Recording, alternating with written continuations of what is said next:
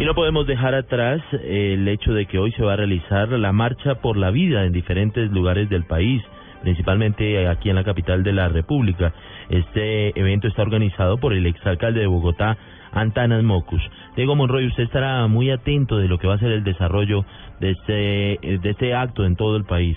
¿Qué detalles se conocen? Mire, Alejandro, son cerca de 20 ciudades en el exterior y más de 40 ciudades en Colombia que ya confirmaron la participación de la Marcha por la Vida convocada por el exalcalde de Bogotá, como usted decía, Antanas Mocus Cívicas.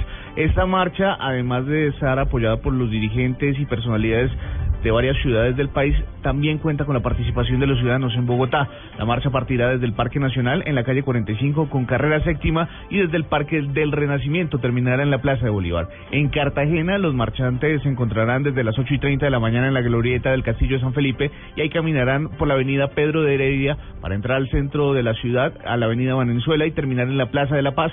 En Medellín la marcha saldrá del Teatro Pablo Tobón Uribe desde las 10 y 30 de la mañana, bajará por la playa hasta el Museo de Antioquia en donde habrá un acto cultural Ah, en Pereira se encontrarán en la plaza de la ciudad Victoria y marcharán hasta la plaza de Bolívar. En Cali hay tres puntos de concentración desde las 9 y 30 de la mañana, uno en la plazoleta San Francisco, otro al sur de la ciudad en la carrera 66 con calle Novena y el tercero en el Puente de la Luna, al oriente de la ciudad. Bucaramanga a las 10 de la mañana desde el Parque Turbay que continuará hasta la carrera 27 y terminará en la plazoleta cívica Luis Carlos Sarmiento en donde se realizará un abrazatón. En Manizales el punto de encuentro es el Parque Desde las 10 de la mañana y caminarán por la avenida Santander para terminar en la Universidad de Caldas.